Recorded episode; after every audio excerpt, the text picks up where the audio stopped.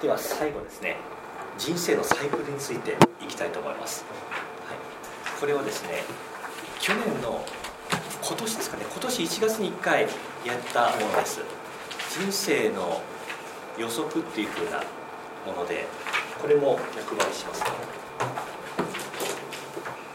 この1年間を振り返ってみて12年間この12年間の中でどういう1年だったのかそして今後どういう1年になっていくだろうかっていうふうなところを考えていただくっていうふうなものです。で以前お配りしたものから私の方でも最新版を入れ込んでいますしこういうものってですね大切だっていうふうに分かっていても会場でやらないとなかなか自分ではやらなかったりするものだと思うのでせっかくなら時間を取っておきたいなというふうに思ってます。で一回ここで今日その機会を作ります作った上で状況を見てですね来来年にもう一回これを最初にやるかどうかっていうのはまた判断したいと思います。ただ今はこういうことを考えていきましょうというそういう時期としてですね、えー、受け止めておいておくといいと思います、はい、でこれ私自身がずっともう独立前からですねこれ作り始めたら独立前からです。独立する前から今のタイミングってどういう時期なのかっていうふうなその2003年の夏にってとこですね。ここが私の独立したタイミングです。この時この時に、えー、考えたものです。書き出したものです。その前までの流れどうだったのかと。そしてその先にどこまでに離陸させなきゃいけないのかっていうふうに考えてそして、えー、基本的に今のところ12年サイクルで見ていってます。私の方で独立っていうのはやっぱりすごいエネルギーがいる時だったのでこの夏とか春とかこの辺春夏秋冬理論についてもなんですけど今日の皆さんは一通り聞かれてる聞かれてますかね？初めての方いらっしゃいますか？春夏秋冬ですね。大丈夫ですかね？はい。ええ。あ本当ですか？やったんですね。なるほど。い。いですね。はい。まあこれは神田さんのとライムさんの方法ですね。はいで夏私にとっては夏にっていうのは一番エネルギーが必要なことをやるタイミングで独立っていうふうなものをそこで考えたっていうのは、まあ、自然の流れでもありそこでやろうというふうに決意したものでもありました。でそこからちょうど12年経ったのが今なんですね。で今すごくエネルギーが一番かかったことは何かっていうとやっぱり出版ですね。出版は本当一仕事でした、えー、本当これ決まらなかったわけなんですけど今年に入って商業出もう厳密な商業出版ですね、えー、2社確定しました。で 1, 1冊3500円ほどの、えー、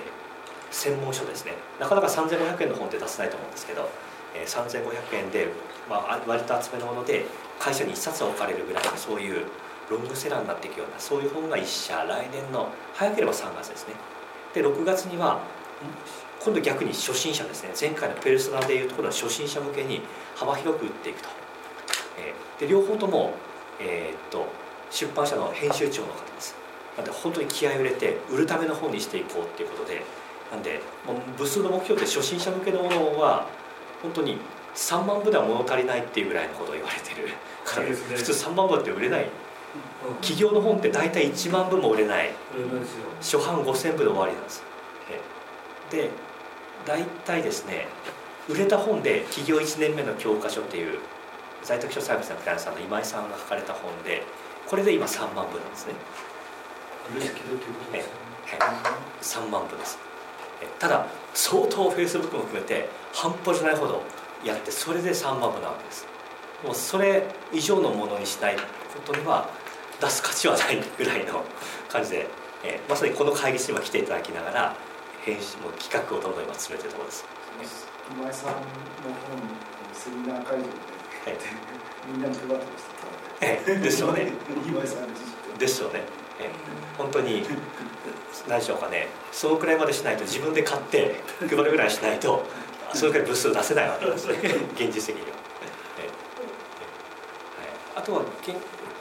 と気をつけなきゃいけないのは大手の出版社であっても商業出版もどきってものがあるので、えー、これ始めた方いたらそういうものもあるってことは知っておいておくといいと思います。自分で部数を何部か買わないと出してくれないっていうふうなそういうサービスがあるんですね。そうすると何百万円で出せますでそういうのを使う方法もあります。加速させることができるので、一旦大手の出版社の名前で本が出て本屋にも並んで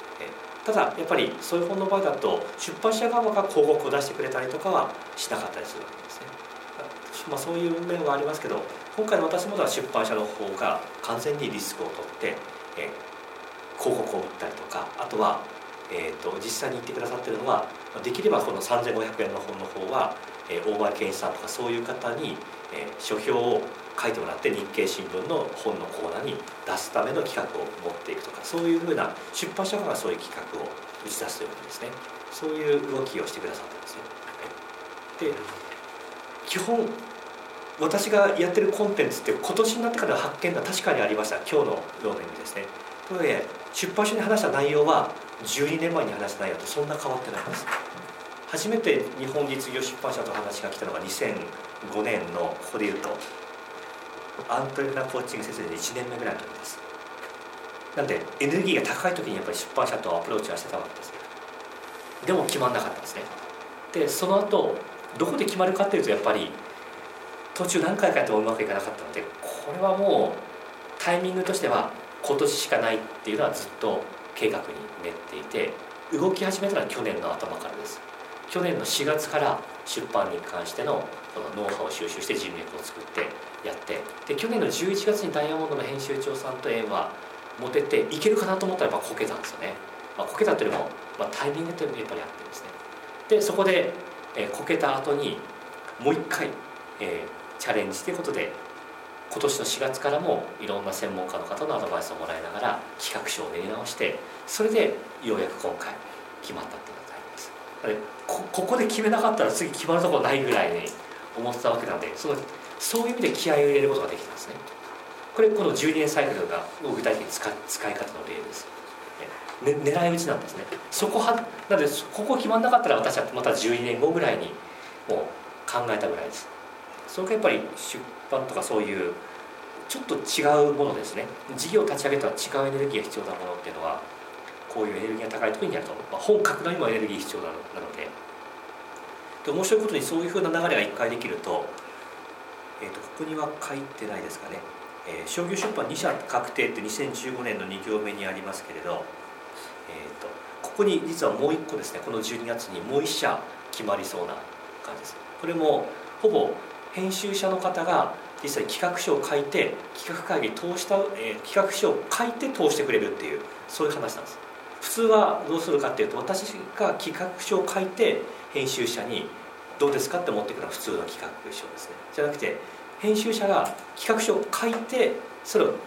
通す通すために私に題材くださいっていうふうに言われたものでこういうものってやっぱり通しやすいというのは分かりました。でなんでかというと今回実際にやってみて分かったのが、えーと、編集者の方ってどうやって企画書を通すかっていうと私たちが書いた企画書をそのまま上げるんじゃなくて自分の書き方に変えるんですね。でその編集者が書きやすくするために企画書があるわけだってその通りにいくわけじゃないですね。なので編集者が書きたい企画書を書きたい編集者自身が企画書を書くわけなので編集者がよほど書きたいと思わないと書けないっていう。ってことは編集企画がいいいい内容じゃなくても編集者がいいと思ったら企画内容が詰められてなくても本になるんです。なので実際2冊目のこの初心者向けになる本はまだ企画決まってないです。通ったって実はあるんですけど企画会議は通ったんですけど本のテーマは決まってないんですね。でも本出すことは決まってるんです、うん、そこんなもんなんです。その出すことが決まった後に企画を考えると。つまりそれ何かという縁縁が大切なことなんですね、うん、誰と出会うか。という意味でここの人脈っていうふうな欄がありますね。人脈がどういう方とどういうタイミングで出会えているのかっていうふうなそういうようなことも取っておくとその人脈構築の流れっていうふうなものが見えてくるんじゃないのかなというふうに思います、はい。まあ、これ細かいことは、まあ、ここで私の人生が、まあ、どうだったのかっていうのは、まあ、正確に理解する必要性というのは ありませんのでお話はしませんけれどただそういう流れがあるっていうのはこれ見ると分かるじゃないかなで事業立ち上げたタイミングとかですね、例えば冬の1年目という種をまくタイミングではこれ ZS というのは在宅書サービスですね。を始めてるとか GL グループレクチャーを始めてるとかですね。種をまくタイミングですね。そういう冬の最初ってのはそういうことをやってるとか、あとは採算が冬ってのは食料がなくなる時期なのでお金がなくなるとかですねそういう時期でもあるわけですね。で仕事の中でも「罰」っていう欄がこれあると思います。仕事欄が「罰」ですね「罰の欄と。まあいいことばっかりじゃないわけですね。それで今もたった今もですね大クレームに追われていてですね気が切れないんですね。実はたった今も。一つの、えー、3000万の事業が消えるんじゃないかぐらいの、えー、そのくらいのクレームが勃発していて私消えてもいいと思ってるんですね実は。消えたとしても他の方法があることが分かってるんで。でもそうそういうクレーム今も起こってます。そうですか、はい、これが 仕事罰ってところの SH これシェア秘書サービスの略です。クライアント間クレーム。クライアント同士のクレームが当社が両支援しているクライアントさん同士が衝突し合ってうちの責任問題が問われかねないっていう。ええあなたはどちらの味方なんですかっていうふうなそう簡単に言うとそういう ことなんですね。笑い話は実際ないんですけどえでも解決できるとは思ってるんです。えで言えることはこの夏の2年 ,2 年目っていうのはすごい大トラブルが起こりやすい年っていうのはこれ神田さんとかライムさんも言われてます。ブレーキを踏むタイミングってことですね。でそういうことを通じて教えてくれるものがあるっていうふうに私は理解してるんですけどなのでクレーム大歓迎っていうふうにやっぱ思ってるわけですトラブル大歓迎ですね。なぜならばそれは必要その次に行くために必要なことなので怒ってくれないと逆に困るっていうわけです。逆にそこで起こったことを解決したら次のステージに行けるっていうようなことなんですね。っていうふうにこれ解釈してるんです。こういう悪いことが起こった場合のものとしてですね。やっぱりサイクルを見てみないと今という時期に起こったものは特にどういうメッセージをしているかっていうのが分からないのでなのでこういうふうな整理をしています。あとはもう一つ右側に稲吉先生ってありますね。これはあの、えー、っと天皇陛下とか皇后陛下とかオバマとかプーチン大統領とかのロゴマークを作った方ですか。あとはモハメド・ユヌスさんですね。ノーベル平和賞あの社会起業家ですか、うん、その方のロゴマークを作っているような方支援している方に、まあ、SBBS のロゴも作っていただいたわけです。ロゴマークですね。これもすごく金額は高いわけで普通に考えてみたらですねスタッフから見たらですね多分そんなにお金払うなんて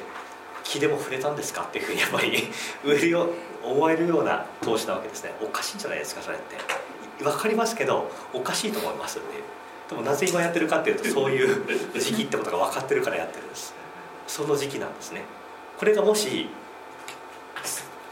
冬とかだったらやらないわけです、うん、秋とかでもやらないですね。やってはいけないんですね。そういう時期じゃないわけです。投資をする。つまり、まあ、借金をしてでも今大体資金調達の必要性はないんですけどできる限り資金は引っ張っておこうと思って大体2000万とかその単位の資金調達は今してるところです。必要ないんですけれどやっぱり何が起こるか分かんないですしここではお金は使っておいた方がいいわけです。投資をするとそうするとその次の秋ってところで帰ってくると、うん、えそういう計算も成り立ったりします、はい、なのでこれが私のものだとしたらこれの皆さんバージョンを作っていただくっていうのがですねその今この場では全部は難しいと思うんですけどこれお配りしました、はい、皆さんのものもこれで作ってみるとどうなるか。とこの辺りお作りになってる方って今研修で持ってる方はいますか？これ作作ってる方ですね。この間作りました。あ1年前作ってますね。家に帰るとありますね見てるあります。はい、はい、ぜひこれは持っておいて年に1回最低を見直していただきたいなと思いますね。はい。この評価というのは自己評価ですか？あはい。これですね。これこれ主観的なものです。主観的にこの年は主観的な相対的な評価なんですね。自分の人生の中の主観的な相対評価です。なんでいいと思ったら二重丸。まあまあまあという時は丸。で三角は私ないですね。何もない場合は空白にしてるんですかね。で×にしてると。そうすると二重丸の時ってどこに集中しがちかなっていうのが傾向が分かってくるので。そうすると今年バツだけれど12年前どうだったかなっていうふうにそういうふうに見たりするんですよね。例えば冬の春の1年目バツ春の1年目それは丸ですか、春の3年目、まあ、若干ずれてますかね。若干ずれてますけれど二重丸が集中しやすいのは夏。夏は二重丸が集中しやすい。まあそういうふうに見てしまっているところもあるかもしれませんけど本当に出来事をそういうふうに捉えら捉えやすくなってるだけなのかもしれませんけれどもうそういう感じがしていると。でこれいつも話してるんですけどこのサイクルが本当かどうかっていうふうに言われた場合の解釈の仕方として人間にはやっぱりバイオリズムがあるっていうふうなことを考えるとこれ当たり前だと思うんですね。なのでいい時もあれば悪い時もあるっていうのは別に10年サイクルと関係なくありますね。なので順調だと思ったら順調で一生懸命やったら疲れます。疲れたら仕事できなくなりますよね。そしたら成果上がらなくなるってただそれだけのことなわけですね。それをまあなんか統計取ってみたら昔の人が統計取ってみると12年っぽいなみたいに思ってこういうふうにしてみたっていう。ふうにそそのくらいのノリで十分かなっていうふうに私は思ってます。厳密的に。本当はこれは三名学とかで先生術で科学になってるわけですけどそれが信用できないっていう場合には人間にもそういうリズムがあると。なんで12年は違うと思ったら12年じゃなく自分のものを見てもいいぐらいに思ってます。で、まあ、作り方としてはまず今年のものを、えー、作ってみて12年前どうだったのかっていうふうなそこだけでもやっておきましょうかね今年の例えばですけど今年2015年5年の前半と後半まあ、ざっくり分けてみて仕事で良かったことはこの丸の欄と。仕事×の欄はなんか嫌だったこと。2大上半期と下半期の2大出来事みたいなのをですね。書いていただけますでしょうかね。そしてそのためにはこの今の人生の季節がいつなのか。っていうふうなことをこれメモしておいていただきたいと思います。お分かりでしょうか？お分かりの方はスマホで、えー、春夏秋冬春夏秋冬判定っていうふうに検索してスマホでやると今のあなたの季節はいつですっていうふうに出ます。先生上と下は前半、はい、後半っていうのは2月じゃなくてえ基本的にはこれ2月で区切ってるんですけど私はタイムラグがあるっていうふうに常に考えてるんですね、まあ、数か月はタイムラグがあるだろうと気温もタイムラグありますよね。この12月が本当一番寒いのに 2, 2ヶ月ずれて2月が一番寒いわけです。こういうタイムラグがあるんですね。大体遅れてくるので2月に起こる2月のことは4月ぐらい。ぐらい。まあそうすると前半ぐらいのそうそう新年度入学ぐらいのタイミングみたいに見ておくとですねちょうど正確になると思いますね、予測って書いてますけど、はい、予測はですね基本的にこれをもとに例えば来年予測したいと思いますよね。そうすると2016年から12年前を見るってことなんですね。そこを予測するわけです。その時の生き方どうだったのか。となのでまずは今年1年を振り返るために今年今年2015年を書いた後に12年前は2003年ですね。2003年を書いてみる。同じ季節。バイバイオリズムが似た頃どうだったのかと、まあ、大体クランさんでこれいつもやりますけれど結構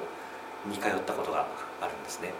ただ人によってはちょっとずれてることがあります。2年ぐらいずれてサイクルが来てるっていう人も現実的にはいます。なので正確じゃないですかっていうふうに思ってそうじゃなくやっぱり構造を読み解くんですね。使える使えないこのツールは使える使えない合ってる合ってないじゃなくてこれをこれをツールにして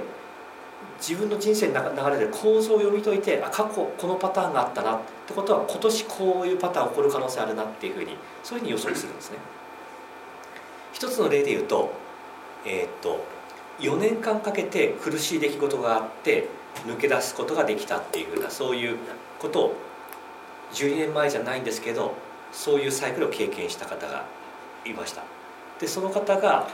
今まさにすごく苦しい経験をしてるタイミングだったりするんですね。そうそう正確に12年前じゃないんですけどもしかするとこの4年間続く可能性があるかもしれませんねってことはこれから4年間そういう時期として計画していきましょうねっていうふうに計画したりしてますね。ってことはそれ抜けたとどうなりましたかっていうとこうなりました。あいいじゃないですか。じゃあ必ずそれ抜けたとこうなりますねっていう予測にしてるわけです。そうするだけでも何もない中で生きていくよりも羅針盤ができるので、えー、それは地図地図なしで生きていくのと地図があって生きていくのとの違いになるでしょうか。ステージの企業123ってありますけど、はい、これどういうふうにつけあこれは私がか、えーと、私の方だけにあるんですかね。ここだけはですね、えーと、自由ででいいんですけど私も起業家として独立するタイミングでここ節目にしようって決めたところがあってですねそれが企業のファーストステージセカンドステージサードステージっていうようなそれ自分なりの定義なんですね。なのでそこ個人的なものがあれば活用いただければと思います。なんで企業1は企業支援のところを企業2から私は在宅所サービスにシフトしてます。そして企業3はこれビジネスモデルデザイナーの離陸のタイミングですね、はい、モデルが転換してるんですね。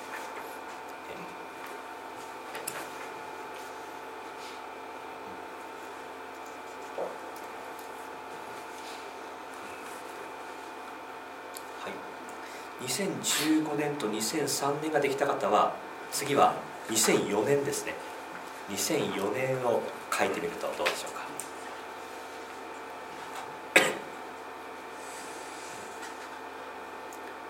2004年は私の方では独立をして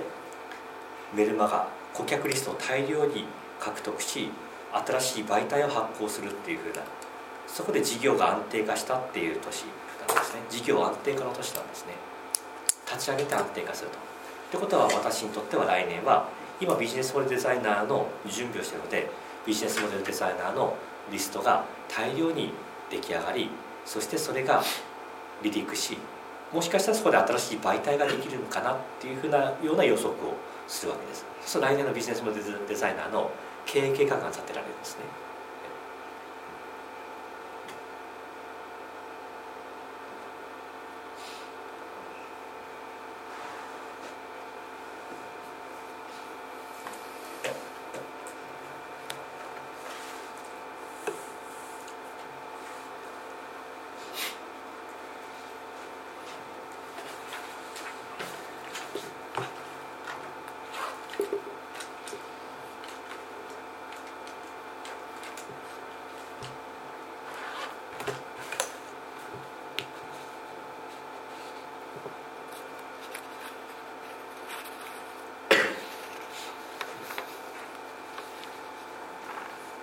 はい、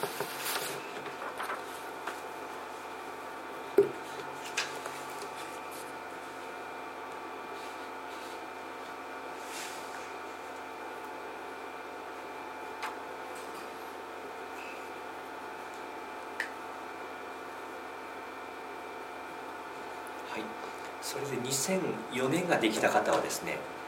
では2006年どんどん書き続けていってその次に同じように繰り返していくわけですね、まあ、先の方に行ってもいいですしもうちょっと研修したい方の場合ですと前に遡っていく。それでもいいと思います。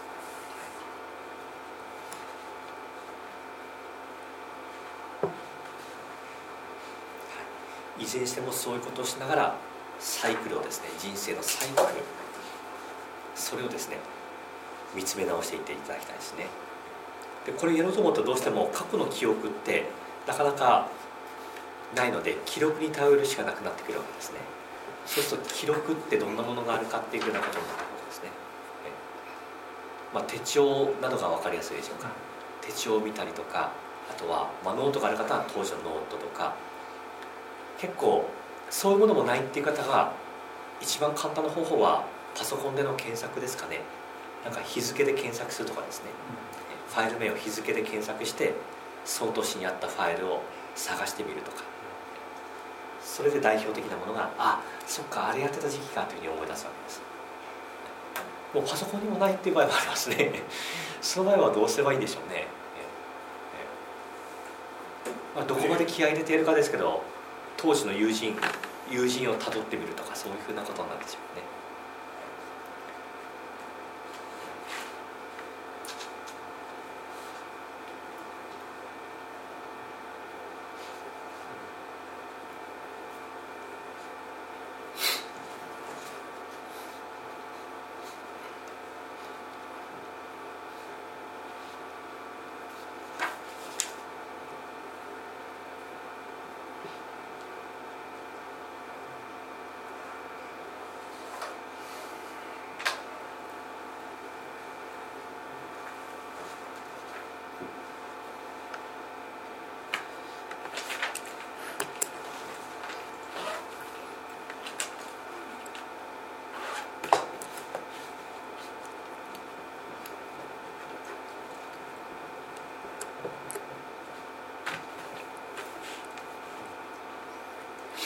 参考までの情報として挙げておくと私にとって今年大きかったのが6月に行った私の最初の上司の木下さんと行った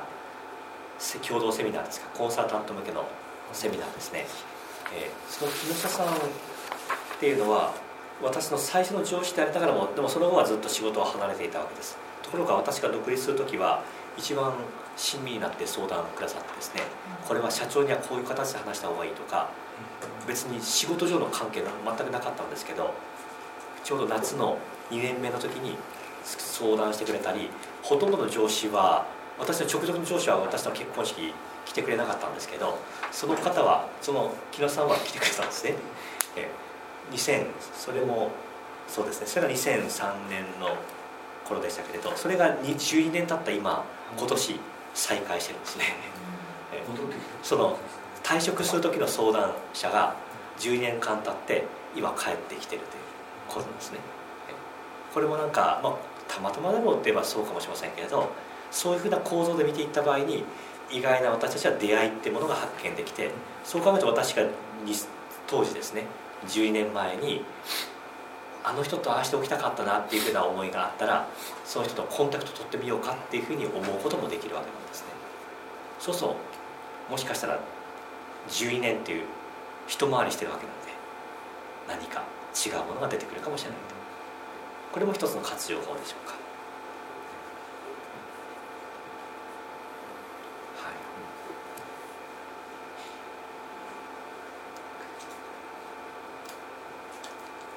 これはちょっとこの冬の休みの期間ですねぜひ書き上げていただきたいなと思います、はい、もうこの時間で考えただけでも相当普通の人はやることはない。一生やらずに毎年今年ももう終わっちゃいましたねっていうふうに 毎年同じことを話すだけで終わるのでそうじゃない生き方に変わるわけですね、今年は私の人生においてどういう1年だったかっていうふうに最悪の年だったらもうシャレにならないよっていうふうに文句を言う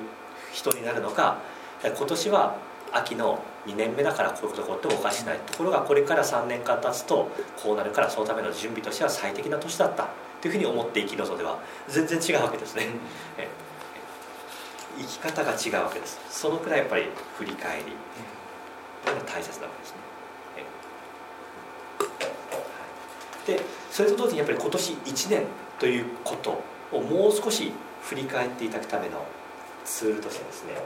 えー、一つもう一つお渡ししておきたいと思います。これがえ、ー、とはい。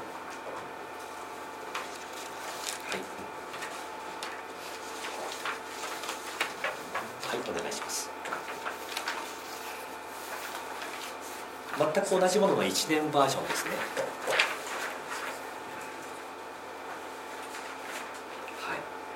これが今年私1年のこれさっきのは12年バージョンでした、同じように今年1年バージョンで横軸とか切り方は若干違いますけれど、まあ、縦軸に年月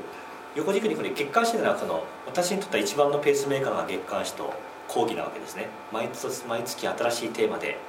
出し続けると。ちょうど今で前前の会社も含めると通算月刊誌と133を講義でと97回目というふうなえー、そのくらいのところに今来てるところです。こういう形で今年1年を毎月何が起こったのか良かったことは丸ダメだったことは×みたいな感じで表現したものですね。なんで2月にダイヤモンド社出版難しいってここに書いてありますね。でダメかって思ってこれがさっきの自分のサイクルで良くない年だったら今年はそうじゃないんだなっていうふうに思ってやめるはずなんですね。でも今年は今年やらないとダメですし一番できる時なのでやっぱりやるしかないわけです。ということで4月に出版プレゼンがまたあったんですけどバツついてますね。ここやっぱダメだったんですね。でここまで来たら普通諦めますよね。ああもう無理なんだと。とやっぱりそうじゃないってことが分かっている中で道を見つけたらですね出版プレゼンが終わった後に同じく出版プレゼンをした方の中に、まあ、シランさんっていうこれはアマゾンの土井さんと一緒にやってきた出版支援をしてきた方ですね、まあ、その方がプロフィールってことをやってた。これ出版っていうのはプロフィールを作ることが最も大切だって企画は関係ないんだってことを教わったわけですその時に。企画じゃないですね。このこの著者のプロフィールは売れるかこの人生をこの人生を読んできた人の本を読みたいかってそっちが重要であってそっちがベースにならないと本は無理だってことを知ってですね。そうか自分は出版に嫌いだからダメなんだな。自分自身のプロフィールを見直そうっていうふうに考えたわけです。でプレゼン失敗した終わった後にここで白蘭さんと話をしてそれを知ってそこでそのやり方を学んで11月ですね。11月に出版を。なんで準備期間結構長いですよね。6か月間かけたんですね準備に。1個の企画書を書くのに6か月かけたことになります。その3か月でプロフィール3か月で企画書。で毎も面談を繰り返ししながらやっていくというようなことをやってようやく年末にうまくいったというところですね。なのでこの辺もさっきの時期を考えた上での施策だから罰がついたものをもう罰だって捉えるのかえ次に行くためのステップだって考えるんだと、はい、あとはですね、えーと、結構失敗特にシェアサービス中心に組織の失敗ってものはやっぱり罰がこれ多いことから分かると思うんですけど本当にここに書いてないだけで罰は毎月ついてるぐらいですね。もう本当トラブル続きで。やめたいつやめてもやめた方が楽になるっていうふうに今でも思ってるぐらいなんでこの事業なくなったらさぞかし楽になるだろうなっていうふうに 思うわけですけど。でもこれがこれが実はですね乗り越えるとすごくなるっていうのはサイクルから分かるんですね、今夏の2年目でトラブルが起こりやすい時期なんです。これを乗り越えた先に形になり収穫の秋が起きてるんですね、そこで上場モデルのベースを作っていくっていうようなことになります。なので今今はこれはボストンコンサルティングがいうところのこのあの何でしたっけ？負け犬とか、ね、金が鳴る木とか花形産業とかありますよね。あれと今は花形産業ですね。でお金は結構そういう時に残らないわけなんですけど金が鳴る木になるタイミングが迎える前の時期なんで集客はめちゃめちゃうまくいってるんですねめちゃめちゃうまくいってるんですけれどお金にならないっていう。なんでわずか1万円えー、私の個別面談5万円ですね。1回 6, 6万ですね、えー、単発です6万円の利益を上げるためにどのくらいの時間かけてるかって本当に、うん、最低でも50時間ぐらいかけてますからね。5万円を稼ぐためですね、うん、ところがそれは税金払う前であって税金払うと赤字になるんです。つまり50時間かけて赤字になることを毎年毎月ずっとやってきてるわけです。しかも現時点で約3年それを続けてるわけです。体力的にきついわけですね。でも今やめるタイミングじゃないっていうのはこのサイクルから分かるんですね。これがもしあと2年ずれていたら撤退っていう意思決定なります、はい、2年後ろ倒しに起こってたらですね、はい。はい、ではちょっと時間少なくなってきましたけどこちらもお配りしたいと思います。はい。では今年のメイン今年はどういう年だったのかっていうふうなですね主な出来事をお手元に手帳が終わりだと思いますのでそれをもとにですね代表的なところだけで順番に書く必要はないと思うんですね。代表的な年代表的なところだけをぜひ書き上げていただけますでしょうか。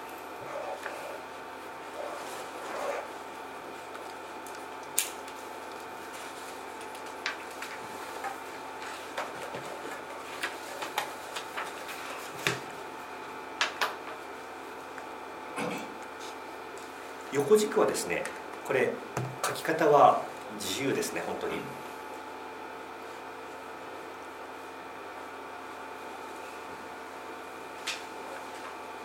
っぱり仕事仕事が仕事といって1個しか思いつかない場合はそれでいいと思いますし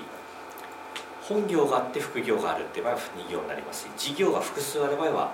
例えば3個の事業だったら3個のようなんですねまたやっぱり関心のあるものがいいと思うので家族。特に今年は家族関係のトラブルが多かったなみたいな思う場合はそこに家族、まあ、奥さんとかですね旦那さんとかですねあとは子供とか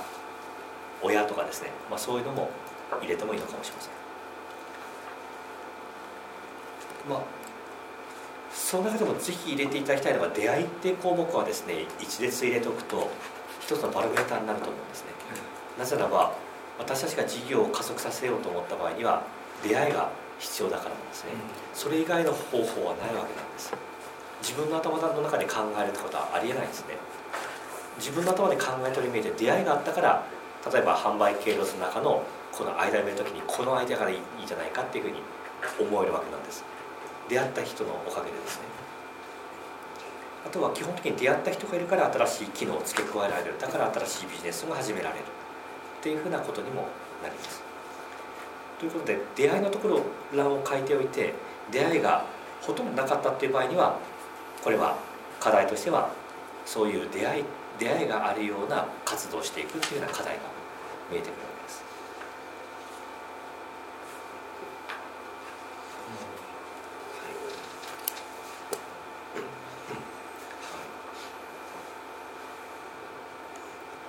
私も先月面白かったのはリザストの開発者の相馬さんとですか、えこの場で一度講義をですね、上原先生がリザストの講義でしていただいたと思うんですけど、え今この相馬さんがこのリザストを進め進めていきます。でもあれって使い方になれればいいんですけど結構作業が多くなってくるので大変です。だからうちの在宅秘書をリザスト秘書とパッケリザストとパッケージしてリザスト秘書サービスを作るっていうようなですねそういう形で今動いてるんですね。で今ええー、と約、まあ、一社のクライアントさんでも確定済みです。それテストする先。境界数でと約10境界ぐらいでそれをテストする予定ですね、10境界でリザストの秘書というパッケージを作ってそれを単発のこれ1個のチームリザスト秘書チームっていうのができることになると思います。それ専属で受けていきなんで相馬さん、まあ、営業は相馬さんにしていただいたり、まあ、前田先生にしていただいたりっていうそういう組み合わせですね、これが本当に非常にパッケージ化された商品なので売りやすいですし人材うちの秘書サービスの方も教育がやりやすいと。そうするとずっと苦しい苦しいって言った秘書サービスがこういうパッケージ化によって楽になる兆しが見えてきてる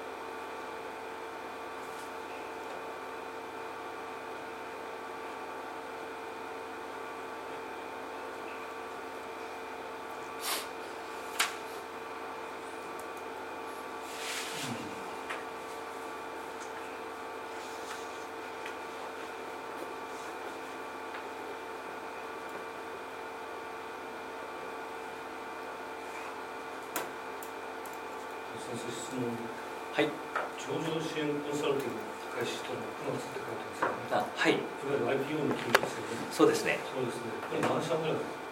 ここですね今今上場のところは一社なんですね。一社ですか？えただ上場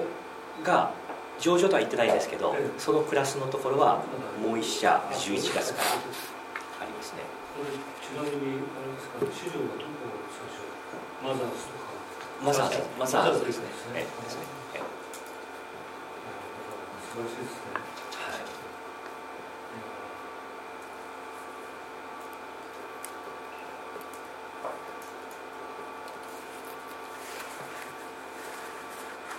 もう一つ教え。てくだはい。さい。在宅勤務の本質はやはりここにあったのかという心境なんですけどはい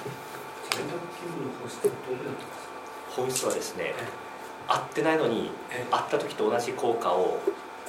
できどれだけ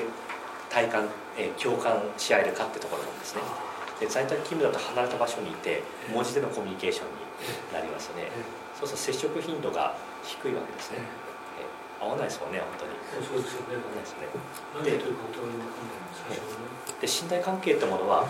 接触頻度だっていうふうに言うわけですけどじゃあそれはメールでのコミュニケーションだけでもいいのかっていうと確かにしたいはした方がいいと。ええ。もう質で行った場合には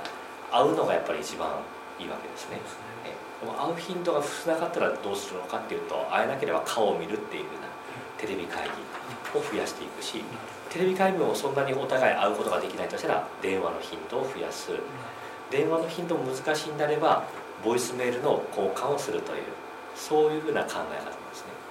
つまり便利だからな面倒くさいからでもうお互い時間が自由に使えるから全部チャットとメールとメッセージで済ませてやろうっていうのは本質から離れていてできる限り非効率的なことをしよう在宅勤務でも非効率的なことをしていくっていうのがですね本質であるってことなんですね分かってきたんですね。ありがとうござい。ますはい。本当ですからね営業そのものってい。う感じですねそうですね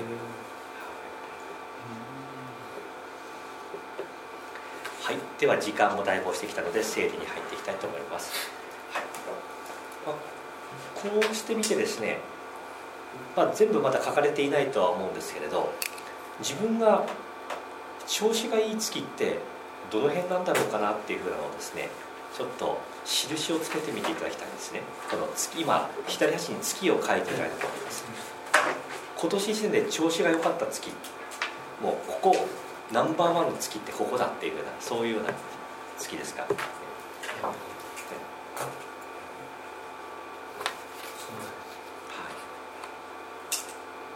4ヶ月単位でした。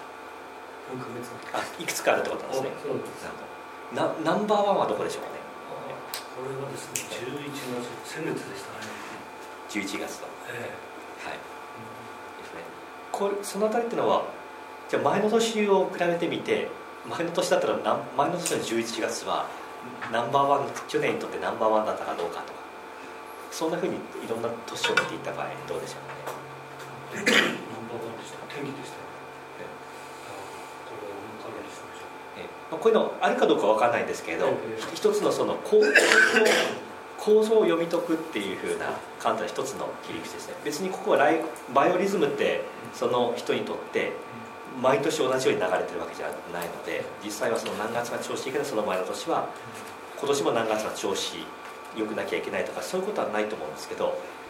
まあ、私の中でやっぱり10月とか11月あたりは毎年調子がいいっていうふうなことはですねやっぱりあったりするんですね。独立した時からずっとそういうサイクルは続いていてそうじゃない年もあるんですけどそういうキーワードは1個だけ置いとくと。まあ、そうするとそこに向けて何か持っていこうっていう意識を潜在意識潜在意識をそこに集約させてるわけです。結果としては意識の力によって潜在意識がそこに集約させてそこに出てきた情報をキャッチする感度を高めるようにしてるんでしょうかね。はい。なので私も出版のプレゼンはもともと11月に分かっていたのでこのタイミングを目指すっていうふうなそういう使い方ができたわけなんです、まあ、正しい使い方かどうか分かりませんけれど構造の活用法ですね。はい。とということでちょっとここもう少し時間取りたかったところでありますけれど少なくともこれはぜひ年末に向けてですね、えー、なかなか目の前の実務がありすぎるとこういうところではではなくなるんですけど私としてはすごくこれは地図を作る時間だと人生の地図を書く時間だと思うんですね。人生計画以上に私はこの過去の振り返りから直近の来年の行動を決めていくっていうことの方が大切かなというふうに思ってます。下手に10年先を予測するよりもですね、はい。まあ、当然12年先を予測しようと思ったら今の今からそうですね12年前どうだったのかそこからえ今どうなのかっていうふうなそういうふうなことを見ていくことで できるんですけどやれる人がやれたらそこまでやってもいいと思います。はい。では他この件について他ご質問などありますでしょうか大丈夫でしょうかはいでは最後シェアシートをお配りしてお書きいただいた後にそのまたペアの方同士でですね、えー、今日の気づきをシェアいただくという時間を取りたいと思います、はい、ではまずは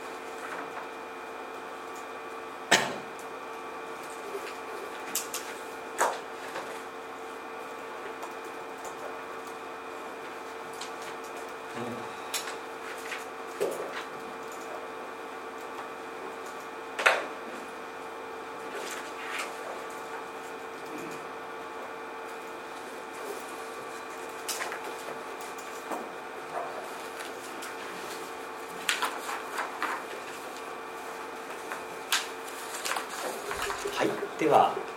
まだお書きでない方はもういるかもしれませんけど一旦後で書いてあるとしまして、えー、少し時間取りたいと思いますので今日の感想気づき発見ですね。先ほどのペアでシェアをお願いしてもいいでしょうか。はいではお願いします。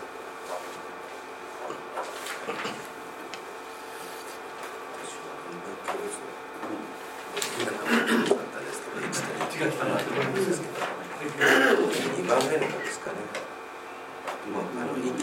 ベーション2ですね。はいそれは私も一緒ですね。うん。イノベーション2中部さんの前にしたんですが。逆に言うとちょっと分かりやすいですが、うん本当にそういうような気持ちで、そのクライアントというか、その方から次の方から目的がもう出てくるだろうか。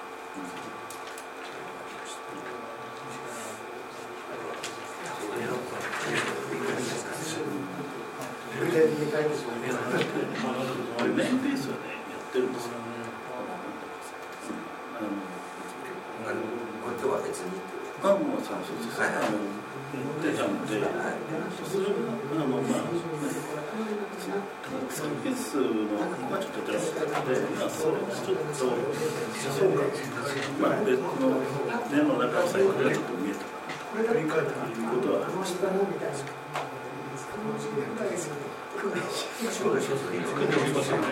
繰り返す僕のことはイノベーションには内容まあいう方が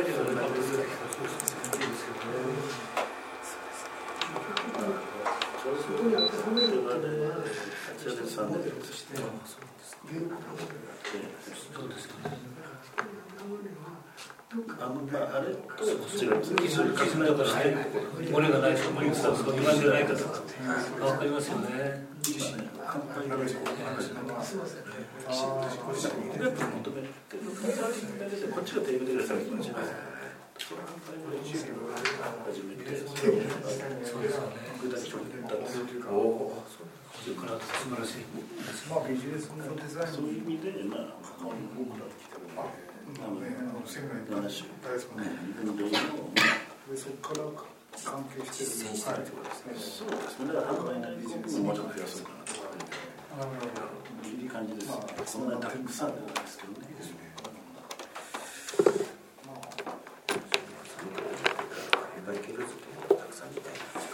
はい。販売系列って。そうですね。経路図が一枚ありますね。別の。今ちょっと今は必要ない。ああ、これそうで。やってるのが今じゃ書き方が違うんですか。家がタイムのから。自動計画書ですよね。無理やり作るって面白いですね。計画はその販売系のボードをね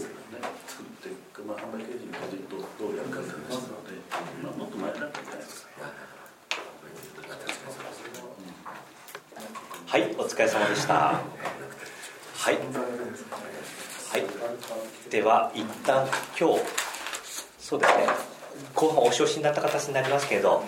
年末に向けての、えー、お願いした事項は、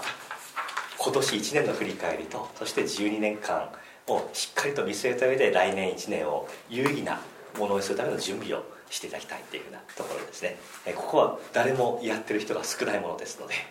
ぜひえー、先手を人よりも一歩進みながらそして他の方をリードする目的でも実行いただけたらなというふうに思ってます。では今年1年の定例講義はこれで終了したいと思いますが来年もですね、えー、第第2日曜日というふうな形で開催しています。はい。まあ定例以前の定例セミナーは47回で終わりましたけど今回50回が無事 終わりました。次は100回目を目指してですねいきたいと思います。はいどうもお疲れ様でした。ありがとうございました。問題をもうちょっと早くいただきたいですね。あそうですね。テーマの方ですか？そうですね。基本テテーマによって参加するかどうかを判断する方もいらっしゃると思いますので、え基本マニュアル上は何日前になってるんでしたっけ？1週間前。1週間前ですね昨日いただいたような気がするそうでしたね昨日でしたねよくご紹介いただきました